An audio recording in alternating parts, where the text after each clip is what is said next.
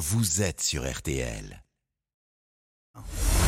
Julien Cellier et Cyprien Sini ont défait le monde dans RTL Soir. À 18h40 minutes, c'est l'heure de défaire le monde. Maintenant dans RTL Soir avec le trio Cyprien Sini, Isabelle Choquet et Laurent Tessier.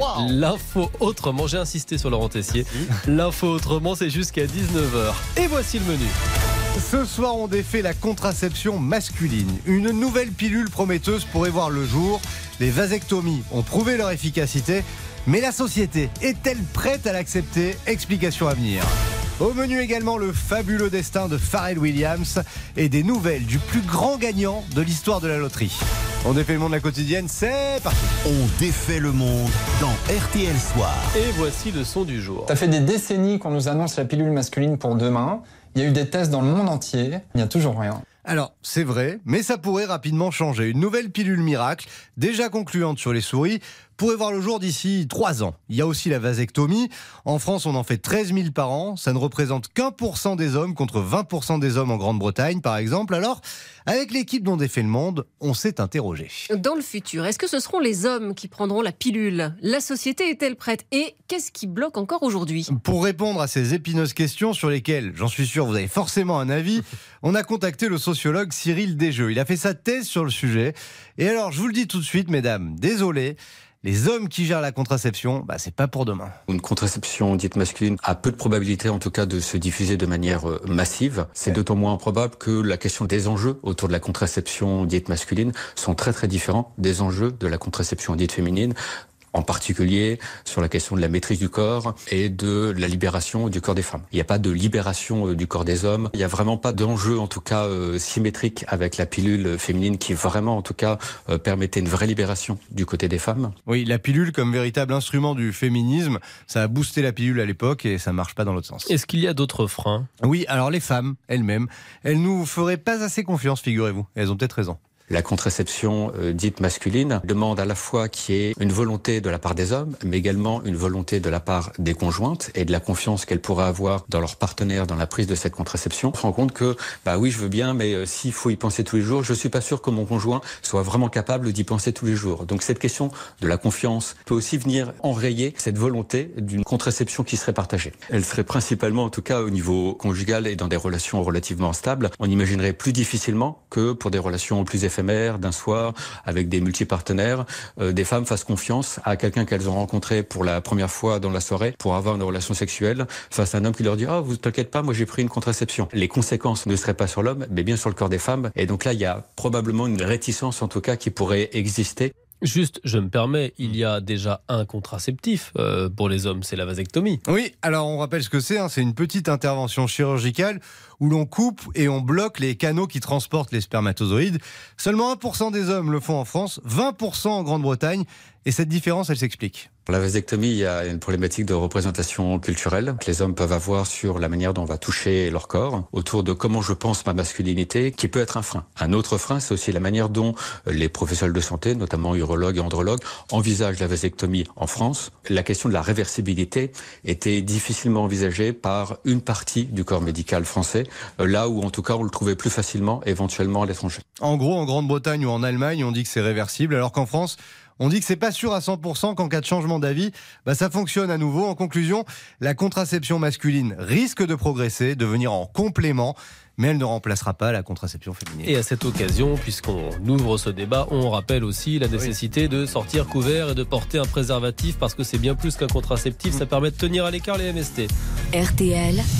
Sous les radars. Allez, on défait l'info, passer sous les radars. Alors, on vous en a beaucoup parlé. Ce Californien, vous vous souvenez, qui a gagné plus de 2 milliards de dollars à la loterie américaine? C'était en novembre dernier. Eh bien, trois mois plus tard, on en sait plus sur lui et surtout sur son argent. Ah oui, on connaît son nom et son prénom. Conférence de presse en début de semaine pour dévoiler l'identité du grand gagnant. Des ballons rouges en forme de cœur, un grand chèque avec le chiffre merveilleux de 2 milliards. Suspense, annonce officielle par le directeur de la loterie américaine. Name of the person is Edwin Castro. Yeah, grosse ambiance à la loterie américaine. Il a quand même donné son nom. Hein. Edwin Castro, oui, c'est le winner, c'est son nom, prénom. Bon, malheureusement, il n'était pas présent physiquement lors de l'annonce, alors une autre responsable est venue au micro après le directeur. All right, this is an Et oui, pour lire un communiqué d'Edwin, un gain de 2 milliards de dollars qu'il a, je cite, choqué, tu m'étonnes, et aussi rendu fou de joie, tu m'étonnes aussi. Il avait joué ses six numéros dans une station-service à une vingtaine de kilomètres de Los Angeles. Mais attendez, vous avez pas d'autres infos là? Qu'est-ce qu'il va faire de son argent? Parce que moi je peux l'aider si c'est pas. Alors ce qui est sûr, c'est que aussi. 156 millions de dollars seront prélevés sur son énorme gain pour aller directement dans les caisses des écoles publiques californiennes. C'est la règle, c'est la petite taxe au passage. Edwin est d'ailleurs ravi. C'est gratifiant de savoir que le système scolaire californien en profite également, Bah oui. car Edwin se présente comme une personne qui a été à l'école dans cet état. On sait aussi qu'il va en réalité empocher un milliard, en tout cas 997 millions précisément, moitié moins, car il a choisi de recevoir la somme en un seul virement, donc les impôts, coucou c'est nous, passe par là. Il a préféré ce choix au versement mensuel sur 30 ans. Après, on veut en savoir plus, où il habite, quel âge a-t-il Madame la responsable nous a calmé direct. Nous ne révélons pas le lieu de résidence des gagnants, leur âge ou toute autre information Après, j'ai cherché sur Instagram et Facebook Ah. des Edwin Castro. Ah. Il y en a des centaines, mais un habite à Los Angeles. Ça, je m'occupe du dossier. Ses voisins aussi, à mon avis. Vous vous rendez compte 2 milliards. Ouais. C'est un sixième des économies de la réforme des retraites. Vous rachetez l'OM ou pas? Ah, ah bah oui. Voilà, euh, moi aussi. Évidemment. Vous Allez, n'avez pas les mêmes préoccupations. Non, une petite pause et on défait le monde continue dans RTL Soir avec un winner du jour So Happy, Pharrell Williams, génie et touche à tout. On défait le monde dans RTL Soir. Julien Cellier et Cyprien Sini ont défait le monde dans RTL Soir. On défait toujours le monde dans RTL Soir et voici le moment de vous présenter notre winner du jour. C'est un génie au talent, mais alors divers et variés. Il y a un grand gagnant qui, c'est vrai, est assez fascinant. Pharrell Williams. C'est un peu le monsieur plus de la pop culture qui, après la musique, devient donc directeur artistique de Vuitton, Isabelle. Oui, alors Pharrell Williams chez Vuitton, moi c'est comme si on m'avait dit que Jean-Paul Gaultier allait se mettre au rap. Et pourquoi pas C'était pas l'évidence, mais pourquoi pas Mais il faut reconnaître que Pharrell, nous on le connaît d'abord pour ça. Là, je suis sûr qu'il y a plein de gens qui disent Ah, mais oui, c'est lui Mais oui, Happy, la bande originale de Eh, papa Eh, moi, moi, chez Méchant, deux chez nous en France. Il est resté 22 semaines en tête des ventes. C'est un record, figurez-vous. Et Pharrell Williams, c'est aussi Ça aussi, c'est lui Get Lucky avec les Daft Punk. Bref, deux tubes planétaires en or massif. Voilà pour la partie émergée de l'iceberg. Parce qu'en fait, Pharrell Williams est souvent dans l'ombre. Producteur, compositeur pour Madonna, Beyoncé, Britney Spears, Snoop Dogg, Justin Timberlake. Ah, C'est lui, aussi, c'est Ah lui. Bah ouais, pas. bon voilà, il y a un petit niveau en musique quand même, ce qui a fait de lui un membre éminent du jury de The Voice America. Et accessoirement, chez nous, il a été fait officier des arts et lettres en 2017. Votre son est reconnaissable comme le noir de Pierre Soulages ou le tweed de Chanel, a dit la ministre Audrey Azoulay. Ouais, référence haute couture, mais vous allez me dire, Non, je m'excuse, je vois toujours pas le rapport. il n'y en a pas. C'est juste que Pharrell Williams, c'est un vrai touche-à-tout, un artiste multicarte, multitalent. Et ça fait des années qu'il grenouille dans l'univers de la mode. À chaque apparition, ses tenues vestimentaires originales sont soignées, étudiées, commentées. On se souvient surtout de son immense chapeau mou, une reprise de Vivienne Westwood. Pharrell a créé deux marques de streetwear. Il a collaboré avec Diesel, avec Adidas sur des Stan Smith et sur le modèle Superstar. Il a aussi travaillé avec Chanel. Karl Lagerfeld l'adorait et il avait déjà fait des bijoux et des lunettes pour Vuitton. Comme si ça ne suffisait pas, il a travaillé aussi avec le designer français Emmanuel Perrotin. Il a créé une chaise étonnante. Les deux pieds de devant, ce sont des jambes de femme, les pieds de derrière, des jambes d'homme. Ouais, c'est assez coquin, vous l'avez bah oui. Devant, derrière, vous. Ajoutez à ça une marque de liqueur destinée aux femmes, Cream avec un Q, et vous avez la success story d'un gamin pauvre qui a réussi, bientôt 50 ans, il en fait 15 de moins facile. Mais quel est son secret? You know, vous savez, c'est tout Drinking water, faut boire de l'eau. And Et quoi d'autre washing my face. Je me lave le visage. Ouais, alors nous aussi, on, nous aussi, on se lave et on boit de l'eau. hein. Ce qu'il ne précise pas, c'est qu'il ne boit que de l'eau. Euh, Pharrell est un garçon sage, travailleur, marié depuis 10 ans, quatre enfants, dont des triplés, un rappeur pas violent, tolérant et sensible. People have believed in me for so long. En larmes I chez could make it to Oprah Winfrey quand on lui montre des gens du monde entier qui dansent sur Happy, ce qui ne l'empêche pas de l'être, hein, Happy et Lucky aussi d'ailleurs. Touche à tout Pharrell Ah ouais. Williams. Formidable. Je savais pas cette chanson là qu'on a entendue tout à l'heure. C'était qui aussi De Justin Timberlake. Ah Rock oui. Your Body, c'est Et derrière beaucoup, beaucoup, beaucoup, beaucoup, beaucoup de chansons, Pharrell Williams. Il a fait quelque chose avec Orelsan. euh, Avec. Orelsan, effectivement. euh, oui. Je l'ai vu dans un documentaire. Dans un documentaire. Le documentaire du frère d'Orelsan. Il arrive de regarder les voit les documentaires. coulisses de la, la- la- la conception du titre avec Pharrell Williams qui rentre de temps en temps dans le bureau, fait un pop, pop, pop, pop, qui ressort du bureau, qui revient deux heures après. Et voilà, c'est comme ça qu'on qu'on crée un tube avec En Pharrell faisant pop, Williams. pop, pop, pop. Voilà, et, Ouais. et puis, et puis pendant En ce temps-là, deux il va, dans, il va dans l'autre pièce et il fait un autre tube avec quelqu'un d'autre. En fait, Voilà, il fait il est- 10 tubes en même temps. C'est est absolument incroyable. formidable. Ouais. Le match des infos pour briller au dîner. Isabelle, face à Laurent, qui va vous permettre de briller au dîner ce soir Je sens que Laurent est assez peu confiant à Ah ouais. sa moue dubitative. Ah non, Laurent a relevé la tête hier, hein. il est plus mené que 53-50 ou 3-0. Et pour se rapprocher encore un peu plus de l'impérial Isabelle, il a choisi ce soir la nouvelle star qui revient sur M6, vous en parliez tout à l'heure avec euh, Laurent Mar- Marsic dans LVT dernière. Oui, mon info pour briller, c'est que Julien Doré, vainqueur de la Nouvelle Star en 2007, a une superstition. Dès qu'il fait de la musique ou qu'il s'apprête à monter sur scène, il n'ouvre pas de bière avec un décapsuleur. Non, il se dit obligé de l'ouvrir avec quelque chose d'autre. Tout ce qui vient, une habitude installée de longue date. Même l'artiste ben, ne sait pas pourquoi il s'inflige ça. Et c'est pour ça qu'on l'aime. C'est assez étonnant comme, euh, comme anecdote. C'était passionnant. Non, elle est bien Elle est pas mal, elle est pas mal. Oh, Vous Oui, êtes oui. taquin Alors Isabelle, elle s'est glissée dans les coulisses de la FDJ, la Française des Jeux, qui a dévoilé ses résultats aujourd'hui avec des mises en hausse de 8%. Et mon info, c'est que vos tickets de jeu à gratter, euh, cash, banco, astro et tout ça, eh bien, ils sont fabriqués à des milliers de kilomètres de votre bureau de tabac dans des usines américaines ou canadiennes. Le cash, par exemple, c'est à Montréal.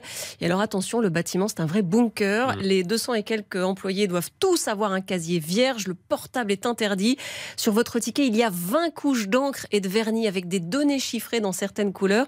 C'est un algorithme qui choisit les gagnants et les perdants dans une zone de l'usine qu'on appelle le cerveau où presque personne ne peut entrer. Et même si vous arriviez à braquer un camion, bah, ça ne servirait à rien parce que les tickets sont activés électroniquement seulement quand ils arrivent chez le buraliste. Alors, vous voulez que je vous dise, puisque je suis l'arbitre, Ouais. je trouve que l'info d'Isabelle est meilleure. Mais Mais, je la connaissais déjà.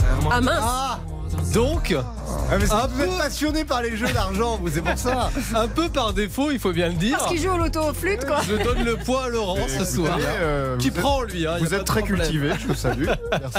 Allez, dans quelques secondes, il y aura votre journal de 19h. Mais juste avant, on va défaire votre monde avec le boulanger qui vous propose de payer plus cher si vous le souhaitez la baguette. Une baguette solidaire. Vous allez tout comprendre dans quelques secondes. À tout de suite. On défait le monde. Julien Cellier, Cyprien Signé. Julien Cellier Cyprien Sini ont défait le monde dans RTL Soir. 18h57 minutes dans 3 minutes. Le journal de 19h dans RTL Soir. Mais juste avant, on défait votre monde. Avec ce soir une initiative étonnante. Seriez-vous prêt à payer volontairement plus cher votre baguette pour aider votre boulanger C'est en tout cas le pari qu'a fait Jean-Pierre Boulanger en Dordogne face à la hausse des prix des matières premières et des coûts de l'énergie. Il propose à ses clients une baguette solidaire. Bonsoir Jean-Pierre. Bonsoir. Comment ça marche? On peut payer plus cher notre baguette? On a annoncé le prix de la baguette avec l'inflation parce que nous les boulangers on n'a pas pu suivre l'inflation sur sur beaucoup de prix le croissant la baguette et là on a décidé de lancer cette baguette de façon à ce que le, le consommateur puisse pouvoir faire le choix soit de la payer 1,20€ euh, en vente traditionnellement dans le magasin ou bien de la payer 1,80€ et, et le message qu'on veut passer à travers tout ça c'est surtout que il faut que le consommateur reste fidèle à son artisan de quartier de village parce que dans 10 ans ben, il y en aura plus si, euh, si le consommateur n'est pas fidèle Et pourquoi 1,80€ Parce que c'est le coût de la production pour vous? C'est le coût de production. Ça veut dire qu'avec les augmentations, je vais prendre deux, trois exemples. Euh, Si vous prenez la tonne de blé, la tonne de blé, euh, avant la crise, elle était à 185 euros la tonne. Elle est passée à 400 euros. Elle est redescendue ces derniers mois à 300 euros. Mais le temps que ça arrive dans nos fournils, quand il y a des baisses, ben on n'est pas prêt de les voir. Mais là, ça Vous veut dire qu'en ce moment, une baguette qui vous coûte 1,80€ quand elle arrive euh, dans votre étal, ça veut dire que c'est pas rentable pour vous de, de fabriquer des Aujourd'hui, non. Aujourd'hui, non. Vous perdez de l'argent. On perd de l'argent. Bien sûr, ça veut. euh, vous regardez. Enfin, en- moi sur la Dordogne, on a six boulangers qui ont fermé en peu de temps. Vos clients, est-ce qu'ils jouent le jeu? Est-ce qu'ils achètent la baguette 1,80€ pour vous aider. Parce que c'est Ou- facultatif. hein, Parce que c'est ouais, facultatif ou est-ce qu'ils choisissent de la payer à 1,20€ comme d'habitude? Alors, euh, le but, c'est que ce soit fait pour toutes les bourses. Il y a des gens qui ont le cœur et qui veulent mettre euh, les 1,80€ mais qui ne le peuvent pas. Il y a d'autres personnes qui vont le faire spontanément. Et puis, il y en a d'autres qui sont contre euh, ce système euh, qui où tout augmente et, et, et, c'est- et ça va toujours dans la même poche, dans, dans, dans ce que les gens disent. Maintenant, euh, euh, majoritairement, euh, c'est bien pris par le consommateur. Moi, je sais que je demande à tous les boulangers de le faire, hein, parce que cette baguette solidaire, c'est, elle, elle porte son nom. Hein. Elle est là pour être solidaire avec les boulangers. Puis, euh, il y a des personnes, par exemple, qui vont la prendre une fois par semaine à 1,80€. Il y en a d'autres qui vont la prendre tous les jours, à une- à- mais c'est, ça reste 40-60 à peu près. Une baguette solidaire à 1,80€ pour soutenir la boulangerie. Merci Jean-Pierre. Merci Bonne à vous. soirée. Bonne soirée, au revoir. Bonne soirée Jean-Pierre, merci à vous les amis. Merci. On défait le monde, on se retrouve demain à 18h40 À demain. À demain. dans RTL.